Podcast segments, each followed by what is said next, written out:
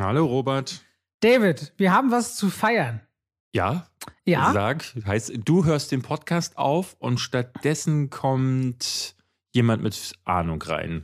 Oh Mann, man wirkt langsam. Letzte Woche habe ich vermutet, wegen deiner Handysuchaktion, du wirst alt, aber dein Humor beweist das langsam. Ja. Naja, was sollen wir machen? Unser Podcast wird 50.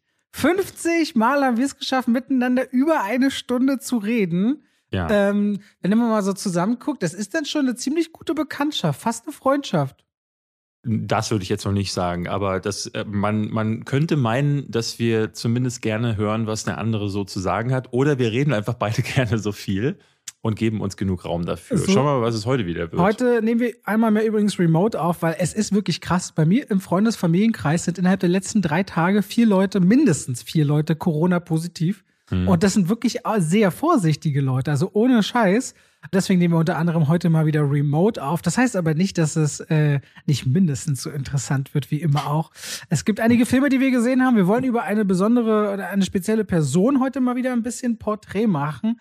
Aber wie immer müssen wir mit oder wollen wir mit einem Trivia eröffnen, von dem ich eigentlich glaube, du das kennst du, das weißt du, glaube ich. Mhm. Hau ich raus. würde mich sogar fragen, ich glaube, es wäre so ein typisches Trivia, was man eigentlich auch in deinem Buch finden würde, was ich jetzt bald lesen mal lesen könnte. Und zwar, ich bin letztens wieder drüber gestolpert. Es kommt gar nicht aus dem Filmbereich, sondern aus dem Serienbereich. Du kennst bestimmt den Begriff Jumping the Shark, oder? Habe ich schon mal gehört, ja. Über den Hai springen, Mhm. sagt man. Weißt du, was das ist? Was es bedeutet? Ehrlich gesagt nicht. Hast du wirklich schon mal gehört? Du weißt nicht, was es bedeutet. Ähm, Nee, habe ich nicht mal eine, eine leise Ahnung. Okay, und, sagen, und du leider. kennst nicht zufällig die Fern... Ich glaube, Jump the Shark, wenn ich es mir zu herleiten würde, ich glaube, ähm, aus einer verqueren Situation oder prekären Situation herauszukommen, oder? Ne, nee, es ist, es ist, es kommt von der Fernsehserie Happy Days, Aha. die äh, 1977 ausgestrahlt, äh, beziehungsweise die Serie ist in den 70ern ausgestrahlt worden bis in die 80er Jahre hinein. Die kenne ich, ja. Wirklich, ja? Da gibt ja, es bei Happy ich, Days. Weil, äh, die, die, damals, ähm, wenn man sich Windows 95 gekauft hat, ähm, in den 90er Jahren, als der kleine Robert noch nicht am Leben war, ich bin da gab 87 es- geboren. da gab es vorinstallierte Videospiele, aber auch Videos. Und es gab unter anderem, ich glaube, von Weezer einen Song. Und dieser Song hatte die, das Musik, als das Musikvideo war eine Folge von äh, Happy Days mit dem Fon, mit Fonso hieß, glaube ich, der einer der Charaktere. Ja, also Happy Days und zwar gab es folgendes. In der fünften Staffel und dort die dritte Folge, die hieß bei Happy Days Fonzie in Hollywood Teil 3. mhm. Und in dieser Folge passiert Folgendes. Er ist mit Wasserskiern unterwegs und springt mit diesen über einen Hai. Mhm. Und die Kritiker waren sich damals, obwohl die Serie noch länger lief, eindeutig sicher, mit der Folge ist die Serie absolut immer schlechter geworden. Das war der Peak der Serie, danach ging es komplett bergab. Und deswegen Aha. hat sich das Sprichwort bis heute etabliert, wenn dann irgendwann der Zenit erreicht ist, man sagt, jetzt mach doch hier Schluss und nicht noch eine Staffel und nicht noch mehr, braucht doch keiner mehr, dann sagt man, die Serie ist über den Hai gesprungen. Jumping Ah. the Shark heißt, ab jetzt geht's bergab. So. Habe ich noch nie gehört. Das heißt, unsere Folge kann heute auch den, den Shark jumpen. So, voll, Oder ich, vielleicht wissen nee, ich glaube, das war schon. das war schon. Wobei ich fand die letzte Folge und äh, erstmal Dankeschön für das Trivia, das fand ich wirklich gut. Ich habe was gelernt. Also dafür, dass du behauptest, ich hätte es schon mal gehört. Ähm, sehr überrascht. Aber auf der anderen Seite muss ich sagen, letzte Woche zum Beispiel, man merkt, wenn wir voreinander sitzen. Das war damals schon in einem anderen Podcast, den ich mal gemacht habe, äh, war das schon so, dass wir schon gespürt haben, wenn wir voreinander sitzen, ist eine ganz andere Chemie da und es ist eine ganz andere äh, Dynamik so. Und deswegen, die letzte Folge fand ich zum Beispiel wieder sehr, sehr stark. Die Wir Leute haben auch ganz viel geschrieben, dass sie richtig gute Laune hatten. Aber das lag, glaube ich, auch daran, weil wir entgegen wirklich der breiten Masse aller Kritiker, aller Fans Scream richtig kacke fanden, dass wir das einfach so ironisch aufgezogen haben, dass wirklich viele Leute geschrieben haben, ey, ich hatte eigentlich keine gute Laune, ich musste so viel lachen. Und das haben wir ja bisher noch nie gemacht. Und ich glaube, das kam richtig gut an. Und ähm, ja, Ich glaube, dass man kann dadurch auch zeigen, dass selbst wenn man einen Film kacke findet, dass man hinterher nicht rausgeht und dieses Bild, was man immer hat von den Leuten, die hinterher auf Twitter äh, Morddrohungen schicken, da denke ich immer, boah, wie kommst du da aus dem Kino? Du stampfst so, äh, stampfst so raus, gehst du in die S-Bahn, da brüllst du vor dich hin. Wir haben ja in Berlin hier immer wieder so so Fahrkartenkontrolle, rumschreien, ich hab keine Fahrkarte. ich hab, ich hau dir auf die Fresse, Mann. Und zu Hause haust du erstmal, deine Frau kommt dir entgegen, du haust erstmal ihre Suppe an die Wand und sagst, ich muss jetzt auf Twitter und muss jemanden beleidigen. Warum kommt denn deine Frau dir mit Suppe entgegen? Na, weil du vielleicht Suppen, Supp- Suppensonntag hast oder so, wer weiß. Ja, Oh Gott, ist das ein, ein komisches Szenario. Auf jeden So. Fall Suppensonntag bei David. Wollen wir heute loslegen? David, hast du Lust? Bist bereit? Jo, Und dann hab würde ich Lust. an der Stelle sagen, machen wir doch erst einmal, damit du dich richtig wohlfühlst und ihr wisst, ihr seid Ja. bei Zwei wie Pech und Schwafel Werbung und schalten rein in die Werbung und bedanken uns, beziehungsweise heute ist es auch eine sehr, sehr coole Sache. Wir dürfen nämlich Werbung für einen anderen Podcast machen. Und dieser Podcast heißt Mund auf und das ist der Podcast der DKMS. Wenn ihr euch bei der DKMS oder noch nie von der gehört haben solltet, das ist eine richtig feine Sache. Man kann sich registrieren lassen, nämlich als Stammzellenspender. Das geht ultra einfach. Ich habe das selbst schon vor Jahren gemacht. Hast du das, David? Bist du registriert bei der DKMS? Nein, ich schäme mich. Aber ja, ich weiß, äh, sowas sollte man tatsächlich machen, wenn man gesund ist Ähm, und ein bisschen Blut über hat. Das ist aber auch ganz einfach wirklich heutzutage. Erstens, du kriegst so ein Set nach Hause, du steckst dir so ein Stäbchen im Mund, du packst das. Im Grunde, Corona-Tests sind tausendmal anstrengender, als sich für die DKMS zu registrieren. Mhm. Und dann kommt man in eine große Kartei. Und wenn Leute eben Blutkrebs haben und Blutkrebs, und das lernt man in diesem Podcast bei Mund auf, der kommt nämlich alle zwei Wochen raus und dort werden Geschichten erzählt von Medizinern und Medizinerinnen, von Leuten, die eben gegen äh, Blutkrebs kämpfen, dass Blutkrebs und Leukämie auch nicht das gleiche ist, Menschen, die es hinter sich haben, wie sind die Überlebenschancen, was sind eben die unterschiedlichen Arten und Weisen. Es sind auch immer Gäste da in jeder Folge, oft bekanntere Leute aus dem YouTube-Bereich oder Influencer, zuletzt zum Beispiel waren das Revi oder auch Gewitter im Kopf. Echt? Oh, krass. Also so richtig. Genau, und das ist einfach eine verdammt gute Sache. Ich weiß noch, als ich vor vielen Jahren auf meinem Zweitkanal damals auch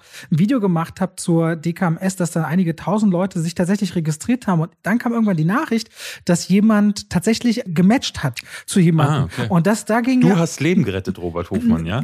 ich sag mal so, ich hatte so Gänse, ich hatte so Gänsehaut, dass das dermaßen was gebracht hat, weil irgendwo da draußen war ein Mensch, der hat einen Spender bekommen. Und wenn ich Ja. mir überlege, meine Frau oder jemand in der Familie sucht händeringend und heutzutage, die Leute haben ja auch Angst, dass so Knochenmark, Dings, früher hatte ich auch so das Bild, du kriegst irgendwie eine fette Spritze in den Rücken und Mhm. sie ziehen dir irgendwas raus. Das ist wie jetzt, wenn du Blutplasma spenden gehst. In 90 Prozent der Fälle ist das richtig einfach und ich finde, darüber aufzuklären, sich dafür zu registrieren, eine richtig, richtig gute Sache. Deswegen wollen wir gerne den Podcast bewerben. Mund auf. Alle zwei Wochen hat er eine neue Folge, die ihr euch anhören könnt. Ihr findet den auch in den Show Notes unterhalb hier dieser Podcast-Folge. Und es wird nicht das letzte Mal sein, dass ihr auch in diesem Podcast von Mund aufhört, dem Podcast der DKMS. Und deswegen wollen wir diesen Podcast überleben und überleben gerne euch ans Herz legen. Ich glaube, da gibt's was zu lernen und auch einfach was Gutes zu tun, was ziemlich einfach geht. Deswegen vielen, vielen Dank an dieser Stelle und wir gehen raus aus der Werbung hinein in die Frage, was hast du denn zuletzt gesehen, David? Ich habe ganz viel geguckt. Ich habe jetzt für mein Video, das ich letzte Woche besprochen hatte, noch ein paar Trash-Filme geschaut. Unter anderem Fireflash, Robert. Ganz groß. Der Tag nach dem Ende heißt der, glaube ich. Ähm, Da ist ja nichts mehr los. Ja, doch, doch, da ist dann eine Postapokalypse angesagt. Und so. zwar Postapokalypse mit den allerschlechtesten Schauspielern, den allerschlechtesten Effekten und Masken und Action-Choreografien. Das ist aber tatsächlich so eine Freude jetzt die letzten Tage gewesen, dass ich mir jetzt vorgenommen habe, für die nächsten Wochen eine Albert Pune-Retrospektive zu machen. Oder Pune, ich weiß nicht, ich weiß ehrlich gesagt nicht, wie man den ausspricht. Es ist so ein Amerikaner, der ähm, mit asiatischen Wurzeln und der hat in den USA so in den 80ern mit die räudigsten äh, Trash-Filme produziert. Unter anderem so die Kickboxer-Fortsetzung. Also nicht mal Kickboxer 1, sondern Kickboxer 2 und 3 und so ganz miese Scheißfilme. Und die werden immer wieder, lese ich davon, dass, dass man die auch unbedingt gesehen ha haben müsste. Und ich glaube, ich möchte meinen Horizont in diese Richtung mal erweitern. Aber- Aber ansonsten habe ich Hotel Transylvania, Transformania geguckt. Wir haben Nightmare Alley zu besprechen und dann habe ich Cop Shop geschaut. Ähm, und war noch was? Ich weiß es gar Ich habe nicht. noch Sing 2, den würdest du dir wahrscheinlich auch noch anschauen. Und Genau. wir wollen Licorice Pizza wahrscheinlich nächste Woche machen, weil wir dann zum Kinostart. Es zeigt sich immer wieder gerade, dass bei großen Filmen, die kann man sehr viel vorher besprechen, weil die Leute haben das durch die Werbung und so immer auf dem Schirm. Und bei kleineren Filmen, ich merke das auf YouTube und ich finde es beim Podcast vielleicht auch ganz gut, wenn wir in die Nähe versuchen, so gut wie möglich ranzurücken, wenn der Film auch rauskommt. Weil dann haben die Leute, habt ihr das, wenn der Podcast raus ist, auch auf dem Schirm, ah, jetzt kann ich das gucken. Und gerade bei bei Licorice Pizza, der bekommt eben wahrscheinlich durch Podcasts wie uns vielleicht noch mit äh, eine gewisse Aufmerksamkeit, weil der einfach keine großes äh, Werbeetat, glaube ich, da draußen haben wird. Vermute ich zumindest mal. Äh, Wir werden ja heute auch so quasi über ihn reden, weil äh, die Personen über die wir heute unser Porträt machen, ist Bradley Cooper und der ist da ja auch mit am Start. Genau. Deswegen können wir da automatisch auch mitreden. Äh, ich habe noch Sensor geschaut, den könnte ich auch. Oh, das fand ich eigentlich ganz spannend. Das Sensor war diese krasse. Oh, nee, nee, nee, verwechsel ich das gerade? Ist es so ein ja, Trash-Horror so ein bisschen? Ja, nicht so Trash-Horror. Ähm, es geht um eine Frau, die arbeitet bei der britischen Zensurbehörde. Ah, stimmt. Und guckt den ganzen Tag richtig brutale Horrorfilme. Und äh, ja, dann läuft sie irgendwann amok. Hm, ich würde gerne mit Hotel Transylvanien 4 anfangen. Ja. Ein bisschen was Familientaugliches. Da habe ich gestern äh, deine Kritik zumindest vorgespult. Dass ich hatte du das nicht, immer ich, überhaupt nee, anklickst. Ge gestern habe ich nicht die Zeit in den Kopf gehabt, das zu schauen. Ich wollte aber mal wissen, was sagst du dazu? Weil ich dachte, wenn du den jetzt gut findest, schaue ich ihn mir nicht an, weil äh, ne, ich, da hätte ich dann irgendwie gedacht, oh, da muss ich jetzt konzentriert dabei sein, aber wenn er schlecht ist, kann ich den so nebeneinander, dü nebeneinander düdeln lassen. Und ich muss sagen, ich habe den dann gestern angemacht und nach der Hälfte dachte ich, es ist ja unerträglich. Das ist ja totalster Kindergarten und ich erinnere mich gar nicht, dass der erste so gewesen ist. Zwei und drei habe ich nicht geguckt, weil ich den ersten fand ich so, ja, ähm, habe aber den auch erst viel später nachgeholt. Ähm, aber sind die alle schon so gewesen, die Fortsetzungen? Nee, so gar nicht, gar nicht. Ich hatte jetzt so wieder ein ganz typisches Szenario in den Kommentaren, wo sich immer wieder so dieses, diese Streaming-Mentalität gegen die Kinomentalität aufzeigt, wo Leute da sagen, ah, für mich ist das ein Acht-Punkte-Film, wie kannst du nur und so weiter und so fort. Was ganz große Alarmsignale waren. Erstens, äh, Jandy Tatakowski, der hat die ersten drei Teile gemacht, mhm. ist ausgestiegen nach der, nach der Trilogie. Adam, Adam Sandler ja Adam auch, ne? Sandler und Kevin James als die Stimmen von Dracula und Frankenstein sind raus und haben gewechselt. Und wenn das so passiert einheitlich nach dem dritten Teil, dann muss irgendwas mit der Qualität sein, weil der erste Teil hatte noch 358 Millionen eingespielt, der nächste 120 Millionen mehr und der letzte über 500 Millionen Dollar. Das heißt, diese Reihe ist so still und leise, ein richtiges Erfolgsding geworden. Ah, okay. Also an der Kohle kann es auch nicht gelegen haben. Also muss da irgendetwas qualitativ im Hintergrund sein. Weil sind wir mal ehrlich, Adam Sandler, Kevin James ist ja in Deutschland noch einer, der beliebt ist, wenn man ihn mal sieht, aber in den USA spielt er keine große Rolle mehr. Und so Voice Acting und die Kohle damit mitzunehmen, ist eigentlich eine super angenehme Sache meist für Hollywood-Stars. Also irgendwas muss an ja. der Qualität sein. Und deswegen haben das Jennifer Klasker, die hat vorher Storyboards gemacht zu den Teilen davor, und Derek Dryman, der kommt so aus der Welt von Captain Underpants. Die haben jetzt Regie gemacht und erzählt ihm so die Geschichte, Hotel hat Jubiläum, Dracula will das Hotel eigentlich abgeben an seine Tochter, aber somit auch an seinen menschlichen Schwiegersohn. Und er hat nach wie vor ein Problem damit,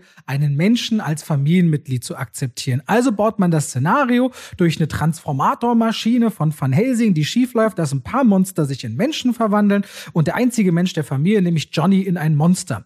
Und das finde ich eigentlich, eigentlich gerade bei einem vierten Teil, wo du ja noch einen Ansatz brauchst. Du hattest erst die Monster, Monster und dann hattest du einen Menschen in der Familie und ein Enkelkind, was halb Mensch und Monster war. Im dritten Teil ging es um eine große Kreuzfahrt und Van Helsing. Was machst du denn jetzt neu? Und wenn du die Figuren zwingst, diesen ewigen Konflikt dadurch anzugehen, dass der eine unbedingt gezwungen ist, mal zu fühlen, wie es sich anfühlt, ein Mensch zu sein, hat das eigentlich, finde ich, eine emotionale Komponente. Es hat eigentlich, wenn ich mich die ganze Zeit dagegen wehre und ablehne, den anderen zu akzeptieren, wie er ist und mich dann in ihn hineinfühlen muss, eigentlich einen wunderbaren Punkt, um aufeinander zuzugehen und gemeinsame Erfahrungen zu machen. Was aber Hotel Transylvanien 4 dann macht, ist so einen überdrehten, bunten Bombast, wo dann alles größer und explosiver und gefährlicher ist und vor allem der Konflikt dann so lapidar am Ende hinten heraus gelöst wird, wo es im Grunde nur ist, ich hasse meinen Stiefvater, ich will ihn umbringen. Er sagt, sorry, ich mag dich doch, fertig ist der Laden. Du denkst so, ganz ehrlich, Disney Animation, Pixar, DreamWorks, die hätten daraus einen viel emotionaleren Kern freigelegt, weil eigentlich gibt diese Idee, dass die, die Seiten wechseln müssen, das her, finde ich. Und da verspielt Hotel Transylvanien richtig viel. Und alle Teile vorher waren besser, auch wenn ich sie den dritten Teil schon nicht mehr wirklich gut fand. Aber eins und also, zwei haben das viel besser gemacht. Entschuldige. Man merkt gerade so, ich musste gerade, während du so geredet hast, wie, wie viel Inbrunst und Leidenschaft du für diesen Film noch aufbringen kannst. Andersrum, ich mache gerade, ich hatte ja drüber geredet, ich versuche jetzt gerade, ich mache längere Kritiken, weil mir auffällt, wenn ich länger über einen Film rede, legt sich bei mir oft erst der Kern frei, was sich eigentlich mich stört oder was ich mag. indem ich mir wieder ein bisschen Zeit nehme. Und ich merke so beim Quatschen vor der Kamera eigentlich, komme ich immer erst darauf, was mich eigentlich so nervt. Und deswegen ergibt sich das ja auch gerade wieder. Entschuldige. Jetzt habe ich dich unterbrochen gehabt. Erstmal dazu, ich finde es voll gut, dass du das machst, aber ähm, ich glaube, das ist dann wirklich auch so, weil wir hier im Podcast ja genau so miteinander ja. über Filme reden, ne? sehr deep dann zum Teil und auch mal andere Perspektiven und dann kommt man währenddessen ja auch oft mal nochmal auf Punkt oder bekommt durch den anderen nochmal eine Perspektive. Ich habe so bei Animationsfilmen, habe ich hier schon mehrfach gesagt, gar nicht dieses Fable oder so. Ne? Du freust dich ja manchmal am Anfang des Jahres sogar auf einen kommenden Animationsfilm. Das ist bei mir gar nicht. Vor allen Dingen, wenn es sowas ist, so wie Hotel Transformania, vierter Teil, landet nur auf Amazon, hm, ist erstmal eine ganz komische Ansage. Und dann gucke ich den Film und dachte so, okay, rein thematisch ist das ja sehr nah daran, was äh, Hotel Transylvanien offenbar immer gemacht hat. Ich hatte auch gelesen, dass einige Leute gesagt haben, also dass man immer noch äh, darüber redet, so, okay, Monster, Mensch, wie ist es, äh, ne, am Ende ist die Message, sei doch einfach du selbst und man, dann mag man dich trotzdem. Das ist doch irgendwie immer dieselbe Suppe. Ich fand dieses, ne, das so auf Themen herunterzubrechen, gelingt gar nicht, weil ich habe da wirklich nur eine reine Kindergartennummer gesehen. Andy Samberg tritt total in den Vordergrund. Der spricht ja diesen Sohn von Dracula und das ist eigentlich eher so die Andy Samberg-Nummer. Also man be bewegt sich auch weg von dem Hotel Transsilvanien. Der meiste Teil der Handlung spielt ganz woanders. Dadurch sind die Figuren auch nur noch so quasi mit dabei. Auch Dracula ist nur so quasi im Fokus. Sondern es geht vielmehr darum, dass Andy Samberg sich einen Löffel nimmt und auf den Kopf haut und dann vor dem Mikrofon macht. Und die Witze sind alle für Elftklässler, wollte ich gerade sagen. Äh, für Elfjährige habe ich das Gefühl. Also Figuren, die laut schreien und die dann so sich unterm Tisch verkriechen. Und ähm, meine Freundin hat sich gestern Abend bei mir gemeldet, die meinte, sie hat das mit ihrer Tochter geguckt und die war nicht genervt, was ja schon immer ein guter, ein guter Ansatz ist. Also bei Kindern scheint das dann auch zu funktionieren. Die ist sieben und es ist dann wohl okay. Du erwartest natürlich so, ne, man, man misst es dann an den großen Filmen, die dann halt, letztes Jahr zum Beispiel fand ich ja The Crew 2 richtig stark weil da von Anfang an das Kind neben mir, aber auch ich abgeholt wurde. Und das sind meiner Ansicht nach die perfekten Animationsfilme. Aber gerade im Animationsfilmbereich liefert, wird auch regelmäßig so eine Qualität eben abgeliefert. Und das ist, du kannst mhm. jedes Jahr sicher sein, es kommen mindestens zwei, drei Filme, die können was. Und auch dieses Jahr übrigens Rot kommt jetzt nicht mehr ins Kino, sondern direkt bei Disney raus, was jetzt aber kein Zeichen dafür sein muss, dass er irgendwie schlecht wäre, äh, weil Encanto ja auch von vielen geliebt wurde und im Original wo viel besser klingt. Äh, und ja, deswegen freue ich mich auf Animationsfilme, weil die oft eben richtig äh, spannende Geschichten abliefern können. Und wir freuen uns ja beide zum Beispiel auf Lightyear. Wir haben ja beide einen benannt. Oder auch, ich kann immer nur noch empfehlen, weil er im Kino kaum gesehen wurde, auf Disney Plus irgendwo jetzt auf Seite 12 versagt, Ron läuft schief, ist wirklich witzig. Genau, ähm, auch noch nicht geguckt. Gibt der Sache mal eine Chance und Hotel Transylvanien geht er eben so ein bisschen unter. Und was ich dann halt krass finde, ist, dass ich in den Kommentaren lese, ja, mir hat's gut gefallen, den Kindern hat's gut gefallen. Und das gerade bei Amazon Prime Video, weil bei Netflix musst du noch aktiv Geld zahlen und sagen, okay, ich glaube, da ist so das Commitment ist ein bisschen größer als bei Amazon Prime, wo alle das im Grunde nur haben, damit sie bei ihrer Amazon-Bestellung keine Versandgebühren zahlen müssen und die Filme gibt's noch oben drauf. Hm. Weißt du, was ich meine? Da ist irgendwie nochmal der Anspruch, fühle ich so in den Kommentaren anderer. Die gleichen Leute, wenn sie ins Kino gegangen wären, hätten irgendwie 50 Euro oder 100 Euro für zwei Erwachsene und zwei Kinder und Popcorn und so bezahlt. Ich glaube nicht, dass so ein Film dann äh, so einfach äh, gesagt wird, ja, war, war witzig. Meine Freundin meinte gestern so, weil ich weiß ja dann, wie sie das gucken. Das Kind sitzt auf der Couch, beide sind ja die übertriebensten Laberbacken, halten die Fresse auch einfach nie bei, bei Filmen. Ähm, Caroline wird wahrscheinlich. Das ist so krass, wenn ihr beide neben mir im Kino sitzt und der Film geht los und sie flüstert dir immer irgendwas zu euch. Denkt so, Ihr seid doch den ganzen Weg unterwegs gewesen ja, bis jetzt. Was ist denn bis ich, jetzt ey, passiert? Ich das ist wirklich so, äh, das, also das, das muss man wirklich sagen, das ist ein Scheidungsgrund. Ähm, weil ich hasse das wirklich ganz krass. Und als ich sie kennengelernt habe, dachte ich so, oh Gott, sie, ich finde sie ja so toll, aber das geht ja überhaupt nicht so. Und dann bin ich das erste Mal mit ihr und dem Kind ins Kino gegangen. Und die sprangen so auf und tanzte während so äh, bestimmten Szenen. Und äh, wenn ich mit ihr alleine bin, dann ist sie da schon ne, dann, dann sage ich immer so, ruhig bitte, nein, hinsetzen bitte, nein, nicht an der Flasche herumknibbeln, nein, bitte nicht. Bitte auch, wenn die beiden da sind, unterhalten sich die beiden. Deswegen setze ich mich immer dazwischen. Also es ist wirklich wie auch das im Kindergarten. So, und gestern wird das 100 Pro so gewesen sein. Caroline lief durch die Küche, hat immer mal wieder sich umgedreht. Olli hat geschrien wie so eine Irre. Und dann meinte Kali irgendwann, äh, weil ich meinte, boah, die erste Hälfte ist so unerträglich. Und sie so, ja, ja, ähm, fanden wir auch halt mal durch. Die zweite wird dann so ein bisschen besser. Holly hat sich aber nicht gelangweilt. War aber gut. Fand ich aber gut. Und ich dachte so, wie, was denn, was fandst du denn gut? Also, wenn du mir sagst, die erste Hälfte ist Quatsch, okay. ähm, und wenn du dann aber sagst, so, ja, war gut, das passt ja irgendwie nicht zusammen. Und ich glaube, das ist halt wirklich dieses Streaming-Ding. Leute setzen sich zu Hause hin, merken, oh, ich werde an der Seite beschallt. Es ist bunt, es ist laut, es ist ganz viel los. Und ähm, wenn du das immer so aus dem Augenwinkel wahrnimmst, sagen halt Leute, ja, das ist halt Hotel Transylvanien. Da war viel los, es ist laut, es ist bunt. So, und ich glaube, wie du sagst, wärst du dafür ins Kino gegangen und hättest dafür Geld ausgegeben, dann ist das, äh, hättest du das selber bestimmt selber so nicht gesehen. Jetzt ist die Frage, ist das dann trotzdem okay? Ne? Also, weil da werden jetzt einige Leute sagen, ja, na gut, aber wenn ich dann, dann halt nicht 100 Euro für ausgeben musste, dafür ist er dann okay. Ich verstehe dann nur nicht, warum solche Leute dann in deine Kommentare gehen und sagen, Nee, Robert, mm -mm. der ist ein, ist ein Ich glaube, das ging sogar so weit, das, das ging, glaube ich, sogar so weit, dass es dann hieß von jemandem, Robert, ich glaube, du brauchst mal eine Pause. Ja, du musst äh, dich mir hat gestern jemand vorgeworfen, bei mir, er würde merken, ich habe gerade einen Hass auf Filme, weil ich jetzt zwei Filme nicht gut fand. Und ich sage immer, Mann, ich will die mal packen und will, geh auf Letterbox, da habe ich jeden Tag eine Wertung gefühlt drin und davon ne, überwiegend ist positiv. Ne, es ist nachweisbar, die meisten Kritiken auf meinem Kanal. Ja, aber das ist immer so, die Leute gehen halt positiv. nur auf bestimmte großen Titelordnungen, die irgendwie wichtig ist und davon wird dann halt das Bild gezogen und das wird nicht der gesamte, ja. das gesamte. Und wenn jemand wie du Range und ich gesehen. halt alle Animationsfilme gucken, die so pro Jahr kommen, dann hast du natürlich ein anderes Bild als Karl-Heinz Rudolf, der in so und so sitzt und dann einen Animationsfilm guckt und sagt dann, das ist ein Acht-Sterne-Film. Und wenn du sagst, du kannst es anders einordnen, ne, das ist immer wieder, lass uns nicht zu viel darüber diskutieren, weil ich, äh, ne, bei uns beiden hat das so ein, so ein Melting Point erreicht, wo ich immer wieder denke, oh, oh. ähm, aber ja, so viel zu. Hotel Aber wo wir gerade schon so ein bisschen gegensätzliche Meinungen ausspielen, lass doch über Cop-Shop reden. Hatten wir gegensätzliche Meinungen, fand ich gar nicht. Äh, Ja, ich aber konnte Kopf- dem was abgewahren. Ich fand den, ich würde einen zweiten Teil sehen wollen und du findest ihn blöd, hast du gesagt, glaube ich. Von Hotel Transy Nee, äh, Cop-Shop. Transylformia? Cop-Shop. Ja, nee, aber du hast gesagt, wo wir gerade bei unterschiedlichen Meinungen sind. Nee, unterschiedliche Meinungen zwischen uns und dem Publikum ah, oder manchen, manchen Zuschauern wechseln wir zu unseren unterschiedlichen Meinungen. ich verstehe dich auf dieser Seite des Bildschirms immer so schlecht. Du bist so weit weg. Aha. Du bist nicht so nah, wenn du so nicht nah an mir dran sitzt, dann bist du auch nicht so nah an meinem Herzen. Und das merke ich dann gleich. Aber gleich du weh. hast anscheinend ein Herz und das ist was wert. Ja.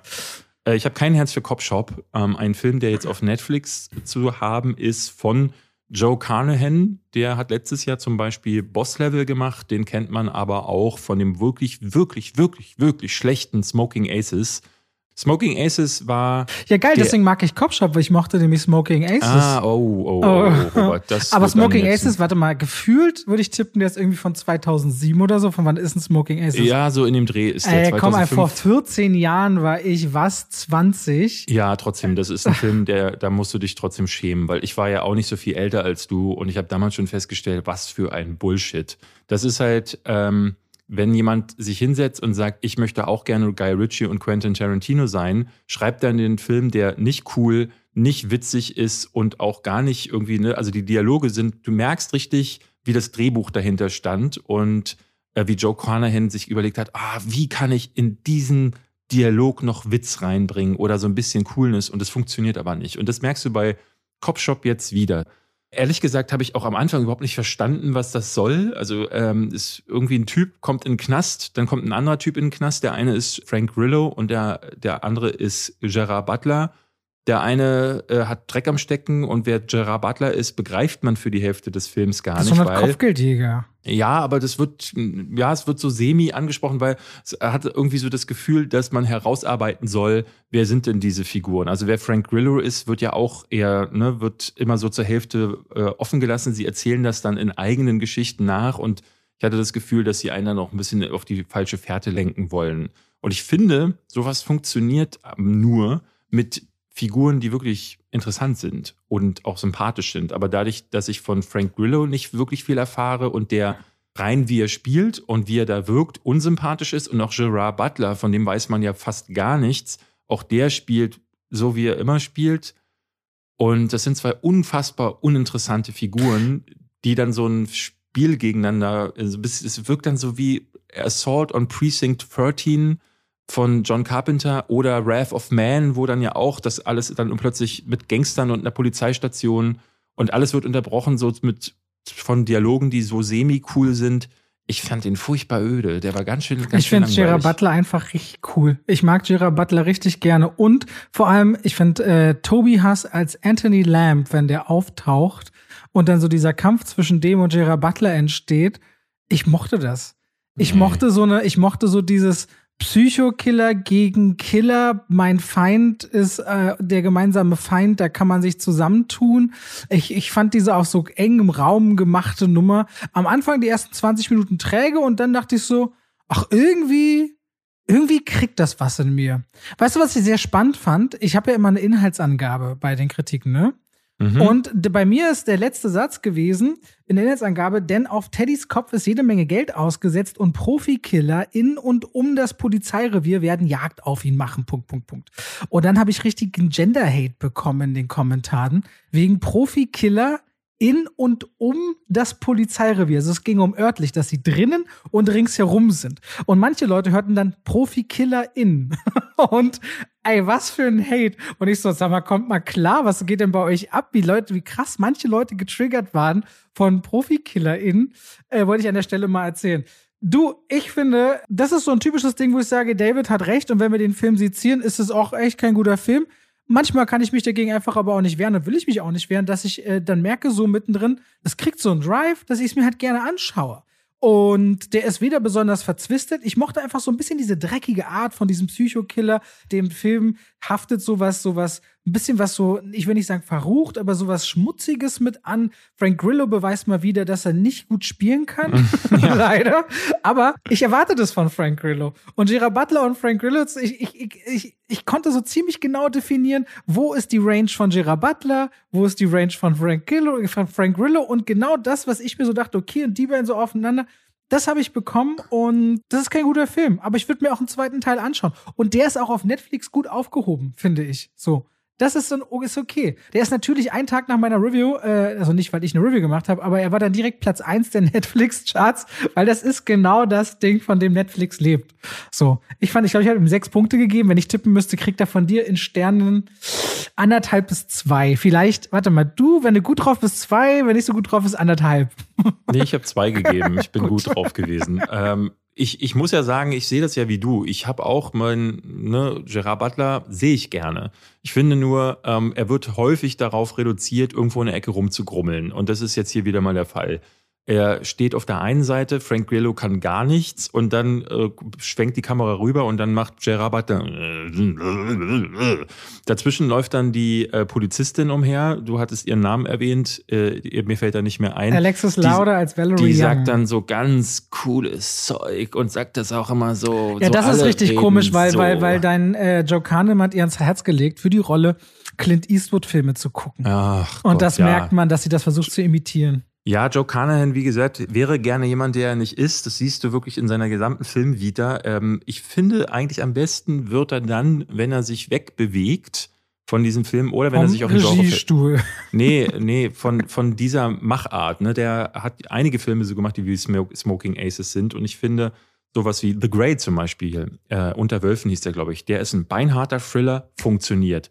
Oder auch Boss Level, den wir das letzte Mal besprochen haben. Jetzt kein super Werk, aber ich finde, dass dadurch, dass der sich dann mehr äh, hineingelehnt hat in diese ja, Trash-Ader, hatte ich das Gefühl, ähm, funktioniert der ganz gut. Also, ne, da, da, da macht er viel her, aber der hier will wieder viel zu viel sein und ist am Ende gar nichts. Vor allem, da er aber gerade Frank Grillo, sag ich mal, mit einem, einer seiner besten Leistungen in der Karriere inszeniert hatte in Boss-Level, finde ich, mhm. lässt er ihn hier wieder ganz schön fallen. Das irritiert ich glaube, mich. Ich glaube, Frank Grillo müsste man die Chance geben, an der Spitze alleine auch zu acten. Das merkte man bei Boss Level, dass ihr irgendwie das auch annahm und dass du das Gefühl hattest, so, ja, ja, der, der kann dann vielleicht sogar auch ein bisschen, aber wenn er in so einem Ensemble-Piece auf Platz drei rumeiern muss und dann immer nur auf sein Take wartet, dann ist der raus, dann kannst du den vergessen. Und ich glaube, das ist das, das ist bei solchen Karrieren ist das immer so eine ganz blödsinnige Krux, weil du eigentlich müsstest du die Chance bekommen, um ein besserer Schauspieler zu werden, aber weil du so ein schlechter Schauspieler bist, bekommst du sie halt nicht. Na, Frank Grillo selbst ist ja auch so, der ist ja,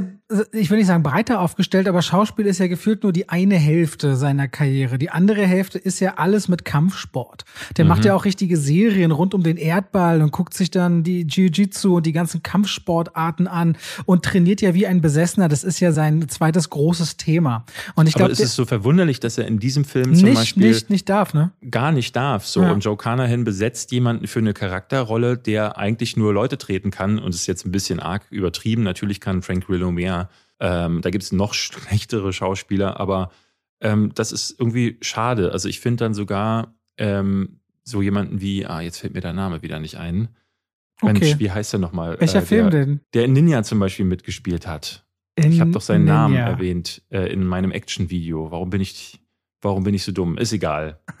Das werden wir alles drin lassen. David hat gesagt, er ist dumm. Das möchte ich gerne auf Ton behalten. Ähm, ja. Wir finden es später raus. Können wir noch parallel recherchieren. Also auf jeden Fall, Leute, Copshop, wenn euch jetzt, jetzt irgendwie so, wenn ihr euch selbst eine Meinung bilden wollt, äh, gibt's auf Netflix, könnt ihr dort anschauen. Lass uns doch mal über, ich glaube, wenn du, du guckst du singen. Scott Atkins. Scott Atkins. Scott genau. Atkins. Hat er die Atkins-Diät erfunden? Nein, hat er nicht. Nein, äh, das ist als Filmfan, dass du sagst, wer ist Scott Atkins, das tut schon ein bisschen weh. Das ist, der hat mit Isaac Florentine zum Beispiel die Undisputed-Reihe gemacht. Äh, Ninja hat da mit dem gemacht. Ähm, das Gesicht kennst du auf jeden Fall. Der Stimmt. ist, der ist ultra fähig. Der ist einer der besten Action-Sportler, die es so gibt. Und wenn du den lässt, kann der auch richtig gut schauspielen. Aber der ähm, hat so ein richtiges Gesicht, was man vergisst. Ich gucke mir gerade an. Und das ist so ein, das ist so ein Direct-to-DVD-Gesicht. Mag sein, aber es gibt so Filme, äh, die, ich glaube, man kann sich den auf Amazon Plus angucken. Avengement hieß der, glaube ich. Mhm. Ähm, die, äh, ne, das, ist, das ist ungefähr in der Kategorie wie Cop Shop, also von dem Produktionslevel her und auch von der Schlechtnis her, aber ich finde, da ist der deutlich besser drin. So, okay. deswegen ähm, ist Frank Grillo für mich irgendwie wäre er immer nur die vierte Wahl hinter einigen anderen großen Leuten. Scott Atkins sieht irgendwie ein bisschen aus wie ein Stunt-Double von Frank Grillo. Keine Ahnung warum. Ich wette, er war auch mal Stunt-Double von irgendwem.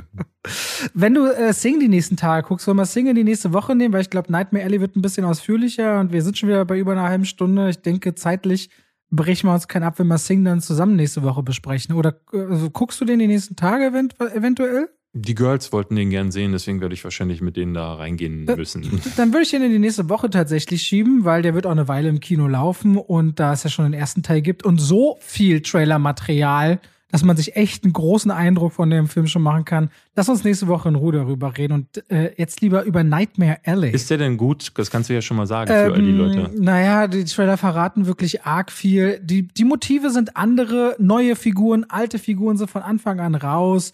Es ist eine sehr vorhersehbare Reise, aber vollgepackt mit Musik. Also dich dürft's richtig abfacken. vollgepackt mit Musik und Gesang. Und okay. der ist immer mal wieder witzig und charmant. Das ist wie Illumination ist. In erster Linie unterhaltsam. Was ich ein bisschen schade finde, weil in ihrer ganzen Reihe, so bei Minions und Co. Du, ich wollte nur wissen, ist okay. er gut oder ist er nicht gut? Der ist eine Fortsetzung. Der ist eine Fortsetzung die, glaube ich, genug Leute aber genug Freude bringen, als dass sie es nicht bereuen, ins Kino zu gehen. Aber ist jetzt kein Film, wo die Kids sagen werden, lass uns ihn noch fünfmal gucken. Außer du kriegst die totalen Ohr Ohrwürmer dann schon. Ähm, Nightmare Alley, der neue Film von Guillermo del Toro startet nämlich ab heute, wo ihr diesen Podcast hören könnt, in den deutschen Kinos. Und Guillermo del Toro, das ist natürlich ein Regisseur, der immer auch Atmosphäre erzeugen kann. Der hat zum Beispiel mit Pan's Labyrinth ja für große Furore gesorgt, hat Hellboy 1 und 2 gemacht, Pacific Rim, für Shape of Water einen Oscar bekommen und mit Crimson Peak fand ich auch einen Film abgeliefert, äh, der eine sehr dichte Atmosphäre hatte. Und jetzt nun Nightmare Alley. Worum geht's denn darin, David? Ich hatte in meiner Kritik gesagt, dass ich äh, bei Guillermo del Toro das irgendwie sehr, sehr spannend finde, dass er seit Jahrzehnten Filme über Monster macht, von Mimic bis äh, ne, über Blade dann so diese dritte Phase, wo er dann ähm, in Shape of Water oder in Pan's Labyrinth dann halt äh, zwar über Monster oder Fabelwesen erzählt hat, aber die größten Monster in seinen Filmen waren eigentlich immer die Menschen und vor allen Dingen die Männer und Vaterfiguren. Ich glaube, ähm, gerade auch weil sich jetzt Nightmare Alley viel um das Thema Psychologie dreht, kann ich mir sehr gut vorstellen, dass auch äh, Guillermo del Toro ein schwieriges Familienleben hatte oder einen schwierigen Haushalt und dass die Vaterfigur wahrscheinlich auch toxisch gewesen ist, weil das immer wieder ein zentraler Punkt in seinen Filmen ist. Und äh, Nightmare Alley ist insofern jetzt dann die konsequente Weiterentwicklung, weil es hier jetzt zum ersten Mal gar nicht um Monster geht. Es geht zwar auch um so ne, ungefähr Fabelhaftes, aber es geht eigentlich nur darum, dass Bradley Cooper, so ein Mann, über den man am Anfang nichts weiß, der landet auf einem Jahrmarkt und da sind diese ganzen Sehenswürdigkeiten und Attraktionen dieser alten Tage. Wann spielt denn der ungefähr, der Film? Das hatte ich nicht recherchiert. Für mich wirkt das wie 20er. 20, ah, ich hätte, für mich das noch 20er Ich glaube, Jahre aus, ähm, ja. Willem Dafoe sagt an einem Punkt mal, äh, dass dieser Maniac, der aussieht wie Charlie Chaplin, gerade äh, irgendwie Ah. in Polen eingefallen ist. Okay. Also es muss, glaube ich, 41, 40 irgendwie so in dem Dreh äh, spielen. Und Na gut, das also es spielt ja 99 über eine Spanne. Also ich glaube, so 30er, 40er Jahre, so in dem, äh, in dem Wechsel wird das spielen. Okay. Da landet der halt auf so einem Jahrmarkt, wo dann der stärkste Mann, gespielt von Ron Perlman oder Rooney Mara, spielt eine Frau, die kann Starkstrom durch ihren Körper laufen lassen. Und das fand ich ganz fantastisch. Und ähm, merkte aber direkt so, oh, jetzt gibt's hier aber gar keine Monster. Ich hatte jetzt wirklich gedacht, dass Willem Dafoe irgendwann den Käfig öffnet und dann kommt da wieder mal ein Fischmensch oder Fischmensch hatten wir schon. Diesmal ist es vielleicht ein Fledermausmensch oder so kommt raus. Und das ist so die, die zentrale Geschichte ist wieder anders sein und warum eigentlich die Menschen die wahren Monster sind. Und hier geht's da aber eben gar nicht darum, sondern hier geht's um die dunkle Reise eines Mannes und einiger vieler anderer Figuren, die ähm, äh, Bradley Cooper trifft in diesem Film dann so graduell Entscheidungen, die ihn auf so einen ganz dunklen Pfad führen und die dann am Ende dann auch dafür sorgen werden, dass man am Ende des Films einige Monster gesehen hat, die aber eben zum ersten Mal in einem Guillermo del Toro-Film so keine Maskerade brauchen. Und das fand ich einen ganz faszinierenden ähm, Switch, den er quasi in diesem Film gewählt hat, der für mich ganz toll funktioniert hat. Ich finde ihn deutlich besser als Shape of Water, weil auch dieses ne, Thema Psychologie ist sowieso eins, was mich fasziniert und das, du merkst, dass derjenige, der das Drehbuch geschrieben hat, sehr genau recherchiert hat, sehr genau Bescheid weiß und diese Figuren und die Dialoge ganz geschliffen scharf geschrieben hat. Also Vor allem, was ich spannend fand, ich hatte auf die Uhr geguckt mittendrin, die eigentliche Exposition des Films, beziehungsweise bis der Film so sein, sein, sein Bett gefunden hat, wo drin er spielt, das dauert fast eine Stunde. Mhm. Also die Figur, die Bradley Cooper spielt, hat am Anfang erstmal auch gar nichts zu sagen. Es ist dieses Ankommen auf diesem Jahrmarkt, die Jobs da übernehmen, bis man da entdeckt, dass der dieses Talent hat, Leute abzulenken, mit seinen Worten einzuwickeln, dass er seinen Charme spielen lässt, äh, bis du das so ein bisschen begreifst, dass das so die Essenz mit werden wird, bis sich dann irgendwann so ein Thema Medium, Wahrsagerei, die dunkle Kraft der Worte und die Hoffnungen, denen man Menschen damit machen kann, die falschen Hoffnungen und dass das ein Geschäftsmodell ist, das braucht ganz lange und ist ganz spannend anzusehen, weil vor allem finde ich Bradley Cooper richtig stark brilliert. Der macht, Mhm. der liefert da zusammen mit der später auftauchenden Kate Blanchett eine Performance ab, die, obwohl eben Willem Dafoe oder wie, diese, wie du sie gerade alle genannt hast, alle auf einem gewohnt starkem Level agieren, nochmal eine wirklich große Schippe drauflegen. Und für mich ist dieser Film einer dieser, ähnlich wie bei Licorice Pizza, wo wir nächste Woche drüber reden, der ist für mich jedes Mal so gewachsen. Ich habe immer wieder zurückgedacht, aber vor allem an diese Performance von Bradley Cooper, weil ich den auch richtig gerne äh, sehe, aber wir reden gleich mehr über ihn, dass neben dem gewohnt richtig starken Ambiente, wusstest du, dass die meisten der Ausstattungen, die da so rumstehen, wirklich von äh, der Toro selber sind? Es gibt ja so Berichte von Leuten, die ihn zu Hause besuchen, dass er überall so creepy Puppen und Haus, ja. alles übelst äh, Zeug rumstehen hat. Das hat er sehr viel davon mit in diesen Film reingepackt. Und es ist ein sehr, äh, es ist ein düsteres Drama, so mit so leichten Thriller-Elementen, wo ich finde, dass zweieinhalb Stunden ein bisschen zu lang geraten Ja, ja. ist in der zweiten Hälfte. Ich finde die zweite Hälfte auch schwächer, so weil da plötzlich ähm, diese fantasievolle Welt, die am Anfang aufbaut, die wird auch sehr temporeich erzählt, wie ich finde. Und da finde ich eben den faszinierenden Part, finde ich, also für mich die stärksten Momente sind äh, eher im Zusammenspiel mit Tony Collette und David Strathairn, weil die ihm ja auch so ein paar Taschenspielertricks erklären und ihm auch diese Fähigkeit, ein Medium darzustellen, quasi. Also woran erkennst du, was Menschen darstellen und wie schnell kann man sie lesen? Und das führt dann dazu, dass irgendwann ein, ein Polizeieinsatz auf diesem, auf diesem Zirkus passiert, also auf diesem Jahrmarkt äh, und Bradley Cooper rettet quasi den Tag, in dem er diese Fähigkeiten anwendet. Und diese erste Stunde ist dadurch super spitz, sie ist super äh, temporeich inszeniert und dann zieht sich das so ein bisschen in der zweiten Hälfte, weil dann wirklich so ein Psychospiel draus wird, wie in so klassischen Film-Noir-Filmen. Und äh, wusstest du, dass das ein Remake ist?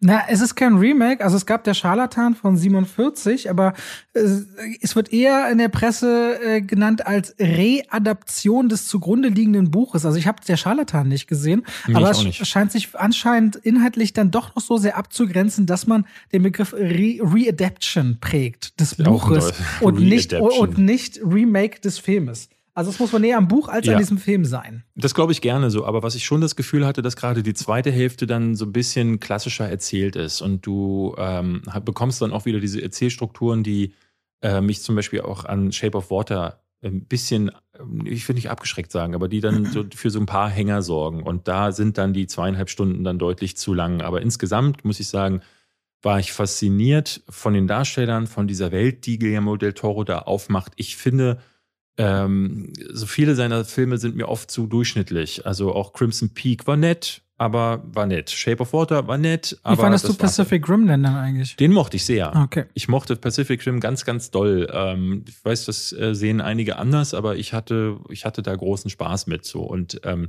hier ist, das finde ich, ist sein bester seit Jahren. Was ein bisschen schade ist, in den USA ist jetzt sehr gefloppt, der Film. Jetzt ja. in Deutschland kriegt er auch, es ist das Disney-Problem. Sie wissen mit diesen Fox-Titeln, die nicht kindgerecht sind, nicht so richtig in der Vermarktung was anzufangen. So fühlt es sich zumindest immer an. Es darf, wird also keine so große, lange Frage der Zeit bleiben, bis Nightmare Alley sicherlich unter dem Star-Emblem, denke ich mal, bei Disney Plus landen wird. Ja. Äh, ich würde mal tippen, jetzt Januar, spätestens Anfang April ist der bestimmt auf Disney Plus, würde ich vermuten.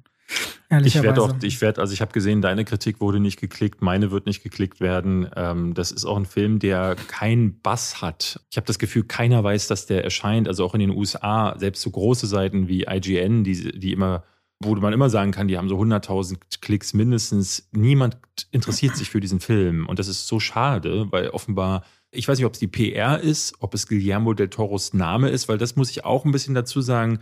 Sein Name wird mir viel zu häufig verwendet ähm, auch so ein bisschen, um die Leute dahin zu lenken, oh, ein Film von Guillermo del Toro und es wird oftmals nicht klar, dass er den gar nicht gedreht hat. Und da ist auch viel dieses produziert von damit genau. so. Aber es ist immer so äh, der neue Film von Guillermo del Toro und dann steht so in Klammern produziert dahinter und es ist mir zu häufig einfach passiert und ich, ich kann auch mir da vorstellen, dass Leute mittlerweile sagen, puh, ist aber kein Qualitätsmerkmal, ohne zu wissen, dass seine eigenen Filme seit Jahren zumindest gut sind. Ja.